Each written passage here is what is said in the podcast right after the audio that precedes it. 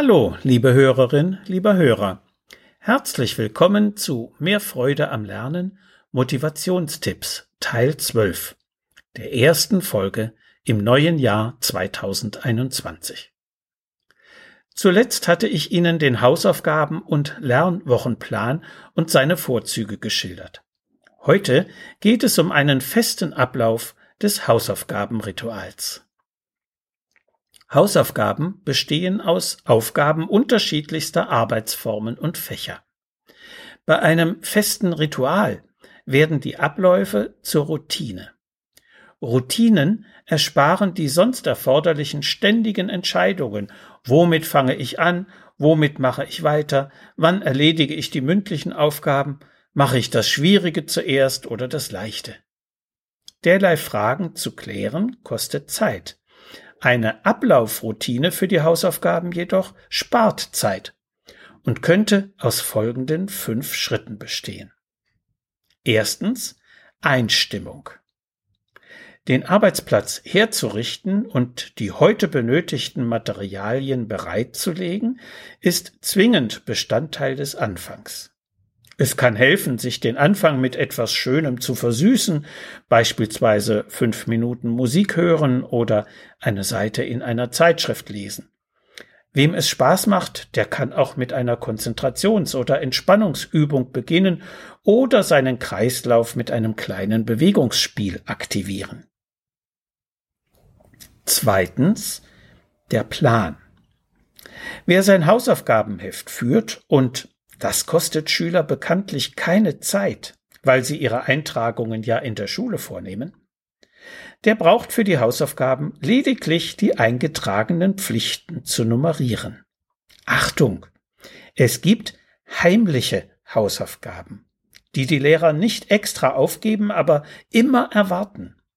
Dazu gehört es, alte Vokabeln zu wiederholen oder vor der Bio- oder Geschichtsstunde im Heft oder Buch den Stoff vom letzten Mal nachzulesen oder in der Woche vor einer Klassenarbeit täglich zehn Minuten zu üben.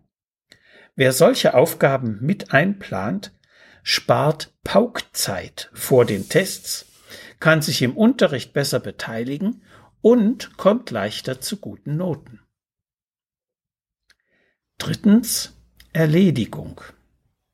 Beim Abarbeiten der nummerierten Aufgaben in der vorgesehenen Reihenfolge helfen ein cleveres Pausensystem mit gelegentlichen Minipausen von etwa einer Minute Dauer und gegebenenfalls auch der Küchenweckertrick, bei dem man die geschätzte Zeit für eine Aufgabe mit dem Küchenwecker kontrolliert.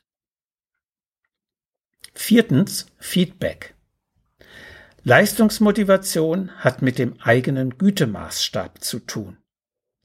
Um ihn im Laufe der Lernbiografie immer realistischer werden zu lassen, ist ein Eigenfeedback eine gute Möglichkeit.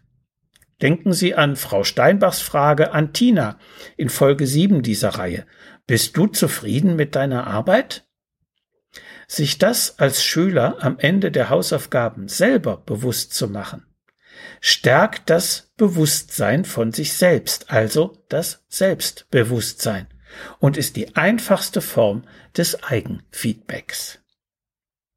Fünftens Schultasche packen. Zu keinem Zeitpunkt geht das Packen des Ranzens schneller und zuverlässiger als jetzt, wenn die Hausaufgaben erledigt sind. Der Stundenplan liegt auf dem Tisch, so dass ich leicht überblicke, welche Bücher, Hefte und sonstigen Utensilien ich für den nächsten Schultag einpacken muss. Jetzt sehe ich, ob ich noch eine Ersatzpatrone einzustecken oder Stifte zu spitzen habe. Wer in der Schule nicht alle Sachen beisammen hat, erlebt Reibungsverluste, indem er sich rechtfertigen und entschuldigen, Sachen ausleihen oder Arbeiten nachholen muss. Diese Mühen können sich Schüler ersparen, wenn Sie gleich nach den Hausaufgaben Ihre Schultasche packen. Diese fünf Punkte bilden das Hausaufgabenritual für unser Kind. Es fällt ihm übrigens sehr viel leichter, ein solches Ritual anzunehmen und selber weiterzuentwickeln, wenn es bei seinen Eltern ebenfalls Rituale und Routinen wahrnehmen kann. Unser Vorbild wirkt auch hier. Dabei geht es nicht darum, was wir mit Worten beschwören, sondern was wir tatsächlich und konkret tun. Akzeptieren wir lästige und immer wiederkehrende Haushaltsarbeiten? Gibt es bei uns Rituale, wie das Geschirrspülen nach dem Essen oder die Bügelstunde am Donnerstagabend? Wie gefällt uns das Motto, tue nicht nur, was du liebst, sondern liebe, was du tust? Engagieren wir uns in irgendeinem Bereich neben dem Beruf beziehungsweise der Familie? Und wie gehen wir mit besonders lästigen Pflichten um, beispielsweise mit der Steuererklärung? Loben oder belohnen wir uns selbst für erledigte Pflichten? Wenn Sie also mit beharrlicher Geduld immer wieder von Ihrem Kind bestimmte Verhaltensweisen im Zusammenhang mit Hausaufgaben und Lernen einfordern, wirkt das bei Übereinstimmung ihrer Worte mit ihrem Alltagsverhalten naturgemäß viel stärker. Auch wenn sie nicht perfekt sind, braucht ihr Kind ihr Vorbild, nicht zuletzt für sein Umgehen mit Fehlern. Wenn sich dann auch noch Erfolgserlebnisse einstellen, verselbstständigt sich diese Haltung bei ihm rasch. So viel für heute. Sie finden viele weitere hilfreiche Tipps und Informationen in meinem Buch Mehr Freude am Lernen. So motivieren Sie Ihr Kind. Medu Verlag Dreieich.